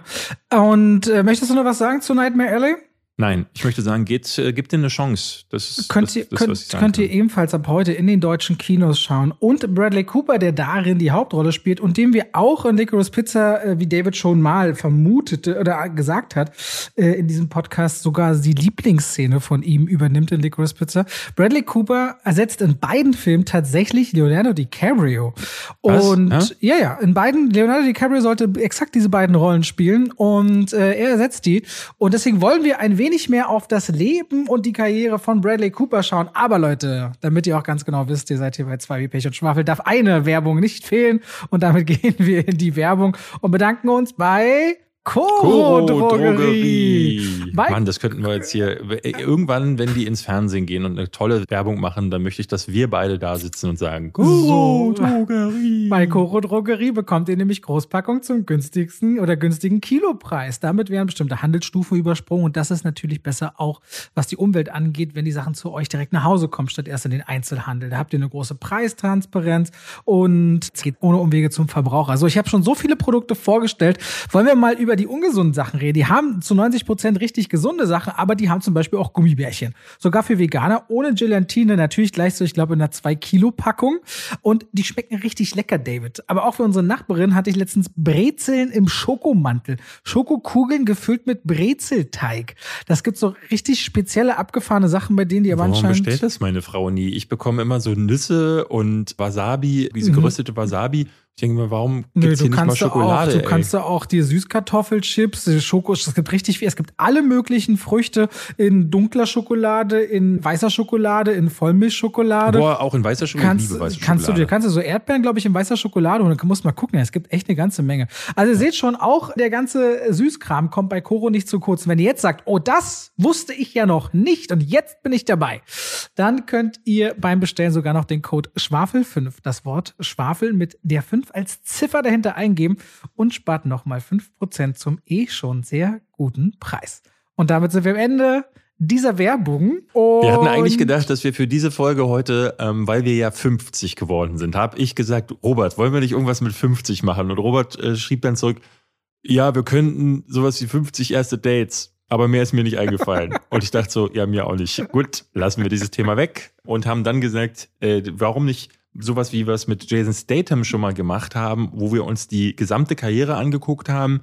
Und muss man sagen, bei Jason Statham ist es ja auch kein Clint Eastwood oder so, aber ich finde es manchmal ganz äh, interessant, auch solchen Leuten, die noch gar nicht so lange dabei sind, noch gar nicht so. Äh, Ja, na, vor allem würdest du jetzt über einen Robert De Niro reden, da kannst du, dann musst du eine ganze Podcast-Folge, musst du anderthalb Ja, Stunden genau. einplanen. Und Bradley Cooper ist, glaube ich, bis jetzt, weil er noch nicht so lange dabei ist und dafür, finde ich, eine ganze Menge erreicht hat. Ich meine, der war einer der, ich glaube, drei oder vier Schauspieler, die überhaupt nur drei Jahre hintereinander nominiert waren für den Oscar. Also es gab sowas gibt es ganz selten. Das hat er geschafft und der, der passt so gut in so 25 Minuten rein in unser Podcast. Also ich muss ja sagen, ich liebe Bradley Cooper sehr. Ich habe den immer schon verfolgt. Ich habe den das erste Mal, mir ist er mit Hangover das erste Mal wirklich aufgefallen. Da ich früher alle Sex in the City Folgen gesehen habe, muss er mir da quasi schon mal vor die Augen geschlichen sein, weil seine allererste Rolle war ja in Sex in the City. Der ist der Sohn von einer italienischen Mama und einem irischen Papa und äh, wurde als Kind immer für ein Mädchen gehalten, weil er irgendwie lange Haare hatte und hat schon immer anstatt Basketball spielen am liebsten gekocht. So in den Schulferien ist er immer hat er Freunde zu sich nach Hause eingeladen, um zu kochen. So Bradley Cooper Ah, äh, deswegen ist er auch in so Kochsachen immer drin gewesen. ist der in Kochsachen drin gewesen? Ja, der hat einmal in diesem äh, wirklich grauenhaften Kochfilm mitgespielt. Jetzt frag mich nicht, wie der hieß. Aber nicht Ähm, Kiss the Cook, oder? Bur- Burnt. Ah, okay. Burnt, genau. In Burnt hat er mitgespielt. Und dann hat er aber auch, gab es nicht irgendeine Serie, wo der mit dabei war? Nein, in Oder- Alias war der halt ganz lange dabei. Kitchen Confidential. Okay, der hat als Kind äh, super gerne schon gekocht. Kochen war mal ein Riesenthema von ihm. Okay, Oh. unsympathisch direkt. nee, Kochen ist eine geile Sache. Kochen ist Magie. Ich finde das toll, was man alles mit Zutaten Ja. machen kann. Aber wir haben gerade schon über Koro geredet. Und was ich an dem immer mag, ist, wann immer ich den in Interviews sehe, der wirkt sehr, sehr humble. Also der wirkt sehr äh, geerdet und demütig und der hat große Vorbilder. Der liebt ja schon immer Robert De Niro. Du siehst, äh, falls ihr noch nicht die Filmreihe kennt, Inside the Actor Studio, äh, der, der Moderator James Lipton ist ja vor einigen Jahren verstorben dann solltet ihr euch unbedingt mal Bradley Cooper dort anschauen von 2011. Und sein großes Idol war immer Robert De Niro. Und da sieht man Jahre vorher, wie er noch als Schüler vor Robert De Niro sitzt und so Fragen stellt, als der zu Gast ist. Und wie er immer super aufgeregt war und alles reingegeben hat in diese Karriere. Und dann ist er halt äh, nach und nach einer geworden, der von Rolle zu Rolle stolperte und irgendwann immer größer wurde und vor allem jemand, der vom Comedy-Bereich ins ernste Fach wechselte, anfing zu, fing zu produzieren und Regie zu führen, aber vor allem immer mit der, mit der Idee, ich will besser werden. Der, Der war übrigens nicht nur bei, bei Robert De Niro, ne? der, Der war auch, also bei, bei, Sean äh, Penn war der dabei. genau, bei Sean Penn, und genau. bei Steve Spielberg war der dabei. War so ein paar Ausschnitte, wo Der er war, Fragen der, Ma der war quasi in der Masterclass von James Lipton. Das ist ja der, ähm, der Leiter von, der, ähm, von diesem Actors Studio und hat da halt eine ganze Zeit lang studiert, in Anführungszeichen. Und deswegen saß er in einigen Folgen mit da drin. Und äh, die, wo Robert De Niro ähm, da ist, da stellt er dem, glaube ich, tatsächlich sogar eine Frage. ja. Also nicht meinte auch alle drei. Er stellt Penn noch eine Frage und Steven Spielberg eine Steven Frage. Spielberg auch, ja? Ja, ja, ja. Ah, okay. Ja. Wir können natürlich so ein bisschen auf der einen Seite durch die Karriere gehen, finde ich aber vor allem bei ihm immer, dass es immer so wirkt wie einer, der arbeitet, der sich verbessern will, der für andere da ist und der, der wirkt nie aufgesetzt positiv. Der hat was, was mich, ähm, äh, das löst in mir was aus, bei dem ich das Gefühl bekomme, den mag ich nicht. Ich bin kein Fan von Bradley Cooper. Ähm? Bradley, Cooper Bradley Cooper wirkt immer unecht, egal was ich von ihm gucke. Äh, ich habe jetzt gestern erst wieder ein Interview gesehen, wo er neben äh, Guillermo del Toro sitzt Und ich habe das Gefühl, immer eine, so einen, so, einen, so einen tiefen, entweder eine tiefe Wut oder einen tiefen Schmerz bei dem zu erkennen. Ich habe das Gefühl, dass der immer eine Maskerade aufträgt und immer hinter seinen Augen spielt sich ganz viel ab. Und weil ich das nicht einschätzen kann, äh, lösen solche Ja, Leute dann bei mir so Unease Ich, ich finde, aus. ich finde so, er weil wirkt immer sehr konzentriert, ehrlich gesagt, weil er immer sehr. er will so viel, er will so krass viel. Also äh, diese, diese Szene aus dem Actors äh, Studio, ich bin äh, schon allein deswegen kein Fan von ihm, weil ähm, da wirkt er so, äh, er stellt so eine Frage an Robert De Niro und möchte wissen, so wie sein Approach zu dieser Rolle ist. Und das ist eine ganz, ganz komische Frage. Es ist eine ganz, ich, ich kann dir das nicht weiter erklären. Ich kann dir nur sagen, es fühlt sich alles völlig fake Naja, an. er fragt, er fragt zum Beispiel, es gibt so eine Bewegung übers Auge, die er macht, und die fragt der Robert De Niro. Und ich glaube, also so kenne ich es noch aus meinen Schauspielzeiten, wenn Leute an einem bestimmten Punkt sind, weil du hast ja verschiedene Thematiken. Es geht ja erstmal zum Beispiel darum,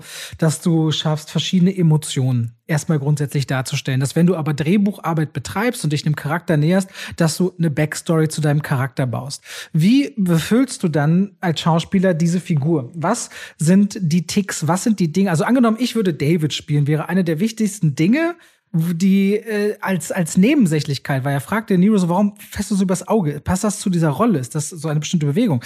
Wenn ich David spielen müsste, wäre es, wann immer ich eine Flasche kriege, dass ich anfange, an diesem Papier ein bisschen rumzudingsen an der Flasche, was du halt so oft machst. Es gibt so ein paar Momente, wenn du einen Charakter zum Leben erbringst oder wo du fragst, ist das gewollt? Ist das ausgedacht? Warum machst du das? Und ich nehme ihm diese Frage ab, weil er wirkt da für mich total into it. Er wirkt total wie, warum machen sie genau das in diesem Moment? Woher kommt das? Für mich wirkt das Ja, wie ein der Schüler, der so- interessiert ist an. Ja, aber es wirkt nicht interessiert, er wirkt eher so wie einer, der getrieben ist. Und dieses Getriebene, ähm, das, also wenn ich jetzt mal meine Küchenpsychologie anwenden müsste, würde ich meinen, der muss irgendein tiefes Loch in sich ausfüllen und deswegen muss er unbedingt Schauspieler und berühmt sein. Und das ist irgendwie, irgendwas fühlt sich daran für mich nicht gut an. Deswegen habe ich in den ersten Jahren, die ich ähm, Bradley Cooper auf der Leinwand gesehen habe, große Probleme mit ihm gehabt. Ich bin, ich fand ihn nie sympathisch, ich habe nie, ich habe immer ein Problem mit ihm gehabt und merkte jetzt bei Nightmare Alley, das ist einer der ersten Filme, wo ich langsam zur Ruhe komme. Also ich habe mehr und mehr das Gefühl, auch die Rollenwahl. Ich finde nämlich auch Nightmare Alley ist so, ist so eine, ist keine Karriererollenwahl, sondern klar, es geht auch, man muss schon sagen, der will den Oscar, er will den unbedingt und der war auch richtig enttäuscht, als er den Regie-Oscar nicht bekommen hat und er ist auch bei den Schauspiel-Oscars ist er enttäuscht gewesen und jetzt mit Guillermo del Toro zusammenzuarbeiten, der vorher ein Oscar-Regisseur gewesen ist, macht natürlich irgendwie Sinn. Aber es ist eigentlich keine Rolle, bei der du das Gefühl hast, ne? es gibt so richtig ja so Overacting-Rollen. Ja. Er hätte jetzt auch einen Behinderten spielen können oder einen schwulen Menschenrechtler. Und äh, du, du wüsstest so, okay, das Ding, ne, oder einen Politiker und hätte dafür einen Fettsuit getragen. Und dann weißt du so, okay, das äh, sind definitiv dann so Rollen, äh, da willst du den Oscar unbedingt, so richtiges Oscar-Bait. Das ist äh, Nightmare Alley nicht. Und deswegen kann ich langsam mehr mit ihm anfangen. Aber Ich- das ist. Ich finde das deswegen so ein bisschen spannend, weil es gab immer so punktuell auf seinem Weg Filme, wo ich dachte, ah, okay, spannend, weil sein großes Idol ist ja immer Robert De Niro gewesen und ich weiß noch in der Pressetour damals bei Silver Linings, als er ganz aufgeregt halt zu De Niro meinte, ey, ich bin für einen Oscar nominiert und De Niro meinte so, zu ihm nur so, ja, ja, gewöhn dich dran, da kommen noch mehr, so, weißt du? Wo er dann immer Mhm. wieder auf so Momente stößt, wo er denkt, ey, krass, ich bin aufgeregt. Als er mit Lady Gaga auf der Bühne Shallows für Stars Born performt hat, du siehst, wenn er auf der Bühne geht, wie Lady Gaga die ist, die das aus dem FF kann und er so aufgeregt ist wie ein kleines Kind. Und ich finde, ich sehe immer in seiner Aufregung und auch bei Nightmare Alley gibt es so eine Full Frontal Naked Scene, wo ich jetzt gelesen hatte in einem Interview, wie schwer das für ihn war, an einem Set komplett nackt zu stehen, da vor Toni Collette und was das denn alles in ihm für so Ängste auslöst. Ich glaube, der ist aufgeregt und unsicher und der formuliert das auch. Und ich glaube, der ist tief drin halt, der hat sich was Kindliches bewahrt. So, so erlebe ich den immer so in Momenten. Und deswegen finde ich den. Ja, aber das ist ja nicht na, nichts Naives, Kindliches. Ich glaube, das ist Nee, genau diese nee, eine Ängste, Ängst, Ängstlichkeit, Ängste. ja, ja. Mhm. Ich habe immer das Gefühl, obwohl der so viel erreicht hat, äh, äh, ist es, braucht er auch jemanden an der Seite, dem immer das ein Gefühl von Zuhause oder von der Sicherheit gibt. Aber mir ist das tausendmal sympathischer, als wenn jemand auftritt und sagt, ja, ich bin der Geilste. Ich meine, er könnte es machen. Er könnte sagen, guck mal, dreimal Ja. Oscar nominiert, ich produziere, ich mache einen Stars Born-Film, bin so. äh, Er könnte. Er könnte die dicke Hose machen. Ich finde, die macht er nicht. Und das Ja, es, ich. es, es gibt in Nightmare Alley einen sehr, sehr schönen Satz, der mich sehr ähm, berührt hat, so weil er, ähm, weil es einer ist, da von, ich wusste schon, dass das so ist, aber ich fand das schön, mal so ausgesprochen zu sehen. David Strathairn ähm, erklärt äh, Bradley Cooper ja, wie das funktioniert quasi, ohne ein Mentalist zu sein, zu lesen, was äh, Leute wollen, wer sie sind, woher sie kommen. Und Strachan erklärt das so, er meint so, dass Kinder, die in ihrem Familienhaushalt Schlimmes erfahren haben und eine schlimme Kindheit hatten, die sind ihr Leben lang darauf äh, gepolt worden, auf jede Kleinigkeit bei Menschen zu achten. Und das sind Menschen, die im Erwachsenenalter andere Leute wie Bücher lesen können. Und äh, ich kann mir gut vorstellen, ähm, dass das, ähm, ich hatte ein Interview gelesen, wo Guillermo del Toro meinte, dass Bradley Cooper für diesen Film an ganz dunkle Orte seines eigenen Selbst auch gegangen ist. Ich kann mir gut vorstellen, dass er den auch deswegen angenommen hat, weil es sich ein bisschen auch wie seine Sachen anfühlen und dass er sich darin wiedererkannt hat. Weil dieses ängstliche Kind, das sieht man in ihm. Aber jetzt sind wir schon bei Psychoanalyse. Wir wollten eigentlich über die, äh, über die Karriere reden. Ich finde es aber trotzdem nicht unwichtig, auch mal zu erklären, wie ist so mein Blick auf den, den Mann jetzt mal ganz abseits von den Filmen. Ja, total. Also ich finde das eigentlich oft auch spannender, als jetzt ganz kalt, und wir werden gleich bestimmt über ein paar Filme reden, die wieder durchzugehen, äh, über diese Menschen und so ein bisschen den Werdegang zu sprechen, finde ich viel spannender und auch einzuordnen, wo sich so Performances unterscheiden und wie auch das Älterwerden letztendlich sich vielleicht auch auswirkt und die Rollenwahl.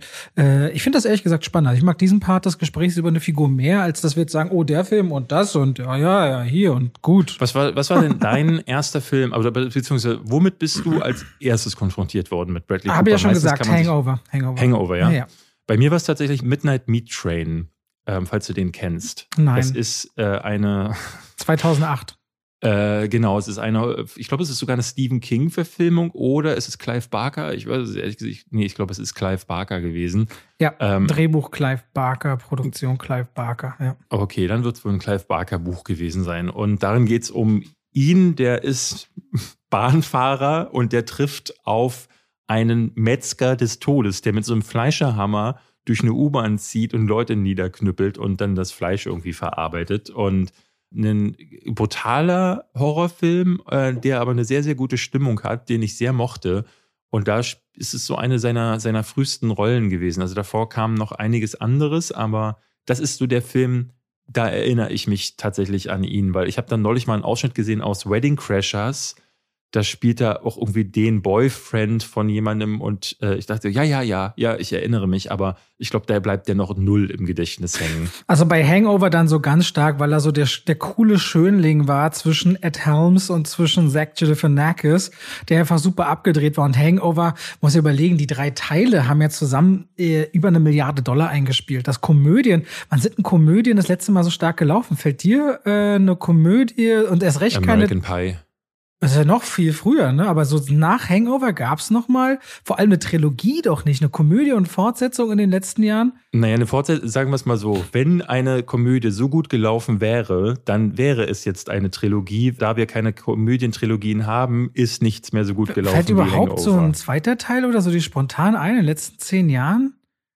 Nee. Was also jetzt, jetzt nicht Animation ist oder Nachts im Museum Familienfilm, sondern klassisch Komödie. Prinz aus Zamunda 2 ist aber ja, gut, das so ein Legacy-Ding gewesen. Ja, ja, aber ansonsten es gibt bestimmt was, fällt uns jetzt nur nicht ein. Okay. Ist, aber ich glaube, es sind alles die Filme, die uns egal sein können. Ja, zumindest Hangover ist äh, der Film, ich meine, er hat eine Seriengeschichte, er hat vorher Filme gemacht, aber das ist der Durchbruch gewesen. Hast du gelesen, wie er da rangekommen ist an die Rolle? Nee. Gab es da irgendwie so, nee, weil ähm, es ist ja schon verwunderlich, dass er so einen großen Shot bekommen hat ähm, zu der damaligen Zeit, weil der hatte vor, vorher wirklich nur Nebenrollen in so kleinen Filmen. Ne? Wet Hot American Summer Bending all the rules lese ich hier. Failure to launch, also alles Quatsch. Der Ja-Sager ist schon ein bisschen größer mit Jim genau. Carrey, oder weiß ich Aber nicht, wie groß seine Rolle. Na, ist Platz 3 gelistet, zumindest auf Wikipedia.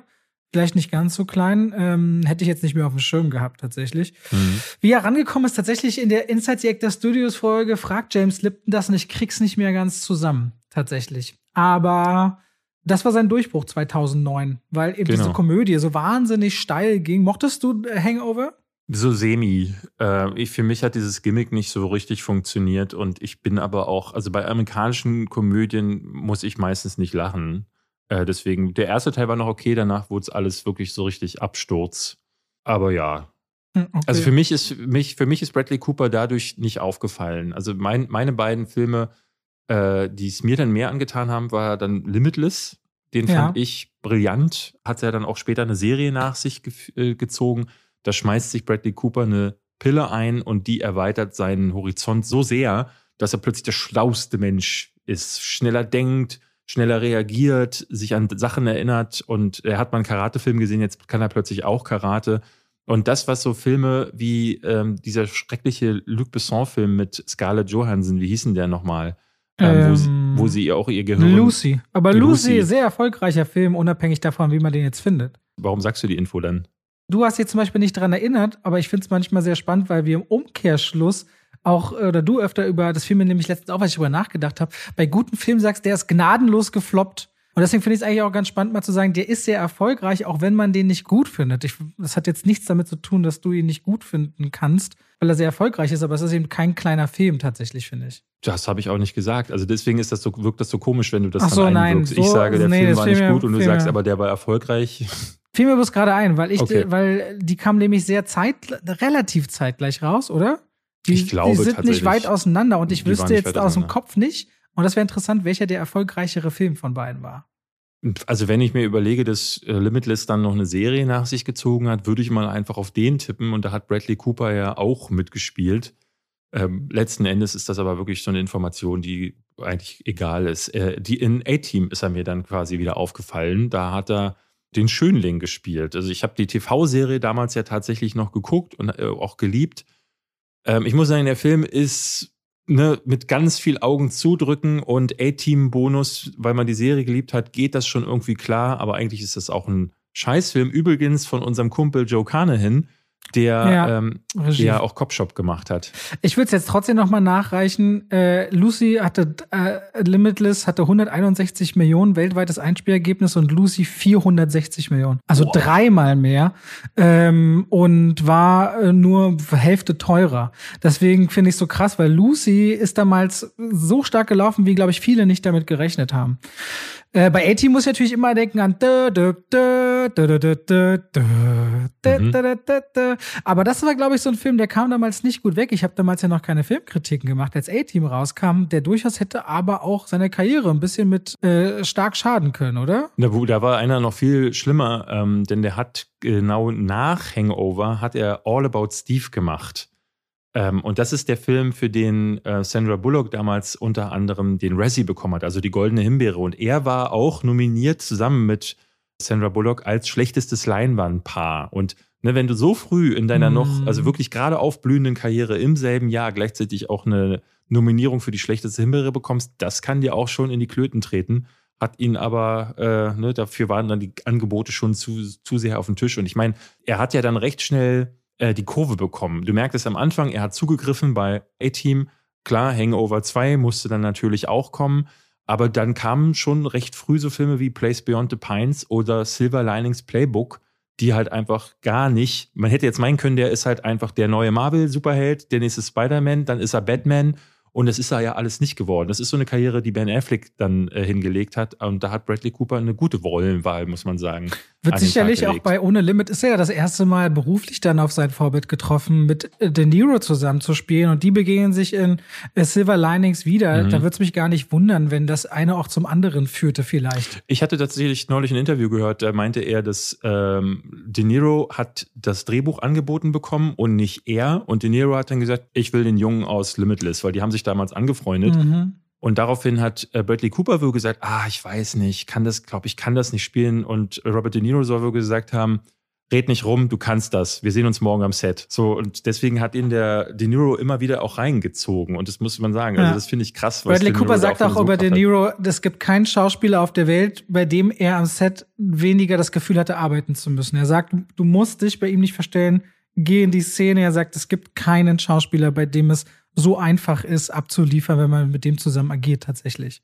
Ja, ja. Ja.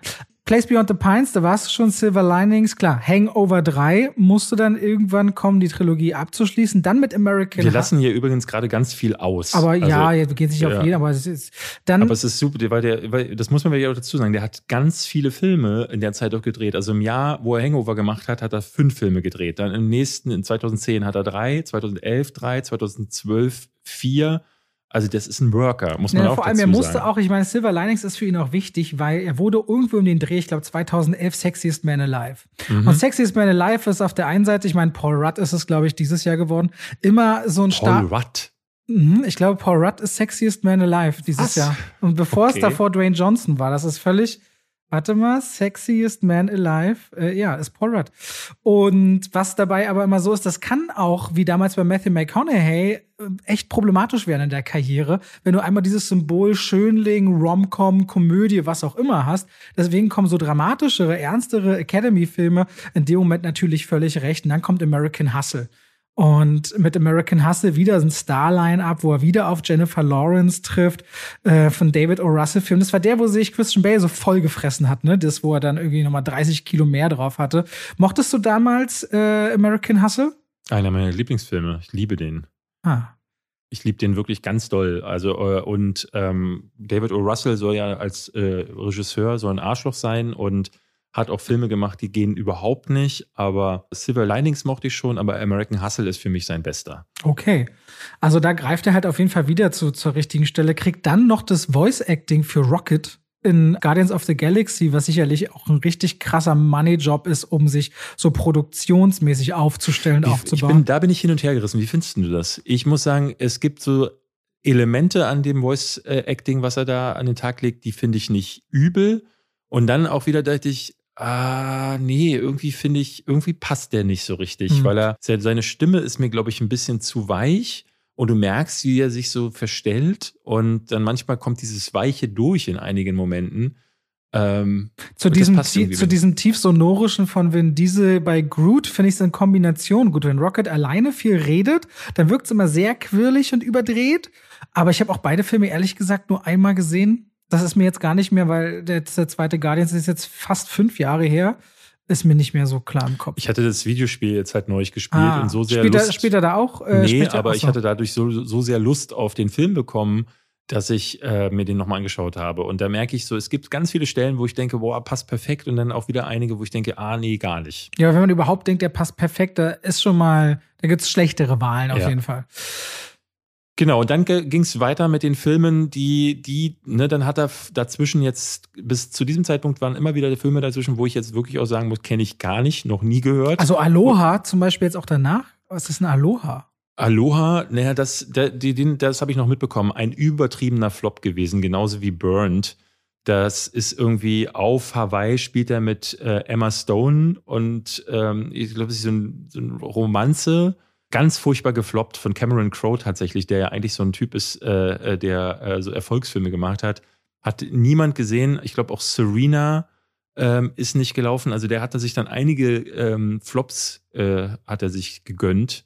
Genauso wie eben diesen Burnt, wo so ein, so ein Star-Koch oder so spielt.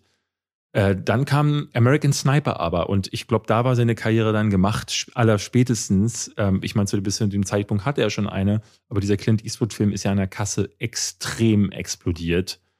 Und ich hasse den Film ja. Ich hasse der den ist ja ganz, um, der ist umstritten. Ich hasse den Film. Und ich da, auch da dachte ich so, mh, hm, wer so jemanden spielt, ach, weiß ich nicht, ist nicht. Ist also wenn du gerade, ich weiß, ich, ich kann es dir nicht mal sagen. Also wenn du Schauspieler bist und du warst jetzt Oscar nominiert und dann sagt Clint Eastwood, willst du in meinem Film, so eine Legende.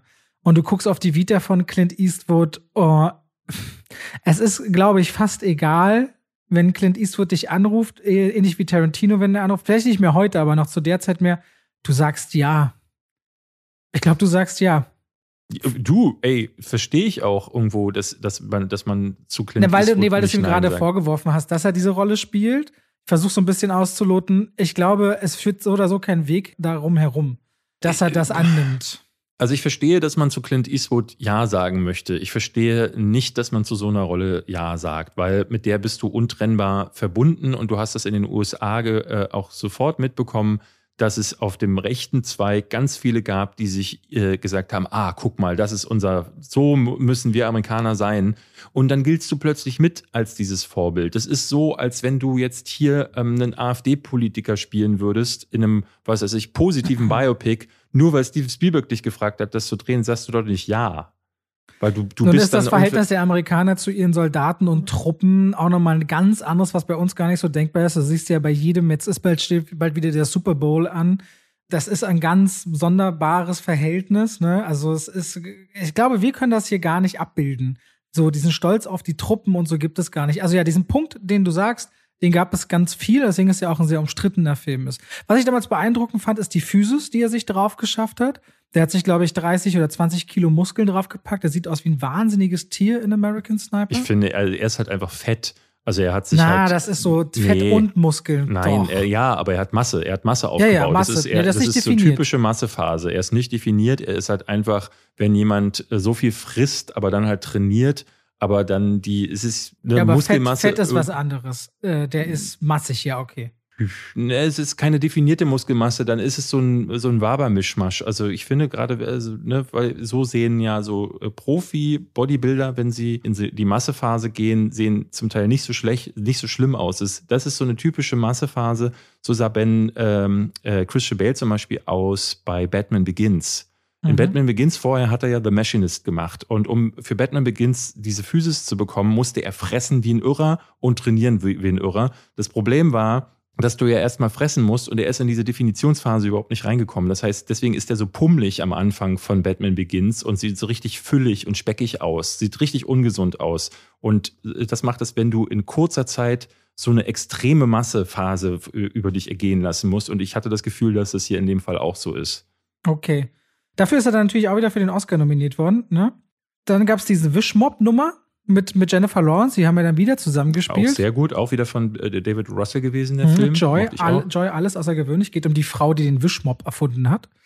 Und dann hat er so ein paar kleine, ich weiß gar nicht, ein Ten Cloverfield Lane, das ist irgendwie als Stimme gezeichnet. Guardians und War Dogs hat einen kleineren Part. Das ist dann jetzt alles, bis dann A Star Spawn Star kam. Born, ja. Das war so das große Ding, wo er äh, Autor, Schauspieler und dann Produzent und dann auch noch Regisseur, also da hat er gefühlt irgendwie alles gemacht. Ähm, ich fand ihn ja gut, ich mochte den ähm, und ich fand ihn in der Rolle auch sehr stark, muss ich sagen. Also ich glaube, äh, da haben sich irgendwie alle Frauen in diesen Kerl verliebt. Und ja, ich glaube, das ist so eine, das ist nochmal eine Zäsur in seiner Karriere gewesen. Er hat, glaube ich, seine Ehe ist damals in die Brüche gegangen. Ähm, und ich hatte das Gefühl, dass das war auch so die Phase. Vorher war der irgendwie, wenn er an der Öffentlichkeit stand, immer klarer, funny. Irgendwie, da war er lockerer, so wie du das häufig sagst. Und ich finde, seit Star is Born ist der, wirkt er so gequält vor Interviews. Und irgendwas ist da passiert. Ähm, Vielleicht muss ich ein neues Material mal reinschauen, was das angeht. Schau das mal. Ich finde, es ist ganz komisch, wie, wie der vor der Kamera wirkt. Und das ist irgendwie in diesem Zeitraum äh, vorgefallen. Ich Vielleicht- muss aber sagen, der Film ist eine gute Sache. gewesen. Vielleicht ist auch dieser Wechsel von vor der Kamera, hinter die Kamera, vielleicht zerbricht dann auch so was, weil das Filmgeschäft hat äh, immer nach außen hin die, die große Magie, leicht, einfach und nach Unterhaltung zu wirken. Und dahinter kann durchaus auch Krieg herrschen. Und wenn du dann irgendwann selber Produzent bist, kann ich mir vorstellen, dass du so eine ganz üble äh, Diskussion reingerätst über die Wertigkeit von Filmen, von Personen in Filmen. Was ziehen die, was ziehen die nicht für Publikum? Keine Ahnung. Ich muss mir vielleicht mal neues Interviewmaterial von ihm anschauen. Und jetzt eben aktuell, der hat dann auch einen Joker mitproduziert, der aber eben in Nightmare Alley und Licorice Pizza. Und über den einen Film haben wir gerade gesprochen, über den anderen reden wir nächste Woche. Und damit ist Bradley Cooper zumindest mit dieser Vita jemanden, wo man, glaube ich, ziemlich sicher sagen kann, dass der noch lange von sich reden machen wird. Der hat sich finanziell unabhängig gemacht, der ist äh, weltweit bekannt, der hat gezeigt, der kann Komödie und der kann Charakter. Der kann auch sehr skurril, wie er in Licorice Pizza zeigt. Also es ist wirklich so skurril, ihn dort zu sehen, wie er Da abliefert. spielt er ja, da spielt er ja einen tatsächlich existierenden Filmproduzenten, John Peters. Ähm, das ist der, über den Kevin Smith äh, in seinen Geschichten immer wieder erzählt hat. Der hat ja darüber erzählt, dass er mal ein Drehbuch schreiben sollte für den äh, Nicolas Cage Superman, der nie entstanden ist. Ähm, und der wurde produziert von John Peters. Und er erzählt die Geschichte, dass John Peters immer drüber war und immer zu viel und irgendwie in Meetings dann irgendwann sagte, ich will jetzt, dass da eine riesige Roboterspinne im dritten Akt drin vorkommt. Und Kevin Smith dann so, aber warum? Also wo kommt die denn her? Und was soll, warum soll da jetzt plötzlich eine, eine riesige Metallspinne sein?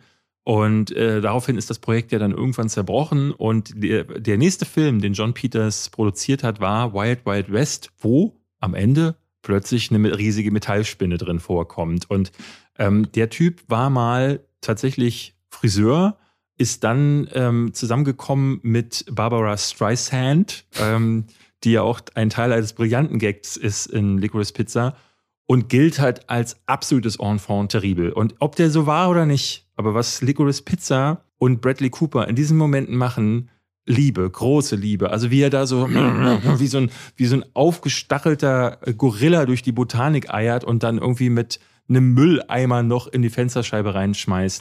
Um danach wieder zwei Mädels hinterher zu rennen, die Ah, irgendwie. brillant. Also fantastisch. Allein diese Rolle, die da auch in dem Film ja gar nicht hätte sein müssen. Es gibt keinen Grund, dass diese Rolle da drin ist, aber sie erweitert den Film um ein tolles Element, das so schön ist. Und ähm, das muss ich sagen, ist eine ganz tolle Rollenwahl. Und ich finde es auch gut, dass Bradley Cooper sich nicht zu schade ist, in solchen kleinen Rollen dabei zu sein. Weil, und das würde deine Theorie wieder auch unter, unterstreichen um mit den großen Regisseuren, wie jetzt eben auch Paul Thomas Anderson mitzuspielen, der ruft halt an und sagt, hey, Bradley, willst mitmachen? Ich habe aber nur eine kleine Rolle. Sagt Bradley, ja klar, wenn ich dafür mit Paul Thomas Anderson arbeiten kann, ist das genau das, was ich möchte. Deswegen bin gespannt, was der äh, in den nächsten Jahren macht. Ähm, nächstes Jahr äh, soll ja der neue Guardians kommen, aber er wird auch einen eigenen Film wieder drehen, namens Maestro. Äh, Geht es, glaube ich, um einen Zauberkünstler oder so. Ich bin, bin mir ehrlich gesagt nicht sicher, aber auf jeden Fall, der Mann ist noch nicht zu Ende. Ich hoffe, dass ich nicht recht habe und es ihm, dass es ihm gut geht. Das wünsche ich ja eigentlich allen Leuten. Gut. Ja. Gut. Schauen wir mal. Und damit sind wir auch für heute am Ende. Genau. Wir könnten jetzt noch eine Top 5 machen, ich, äh, äh, die wir nach dem zweiten Platz abbrechen, aber ich glaube, wir sind schon wieder zu lang, deswegen machen wir es einfach. So sieht's mal aus. Ihr habt vielen, vielen Dank wieder fürs Reinhören. Wir hoffen, ihr hattet Spaß. Das ist uns das Wichtigste. Und denkt dran, Podcast, Mund auf, bei Koro danach bestellen, dann läuft der Laden. Macht's gut, bis nächste Woche. Bis dann. Tschüss.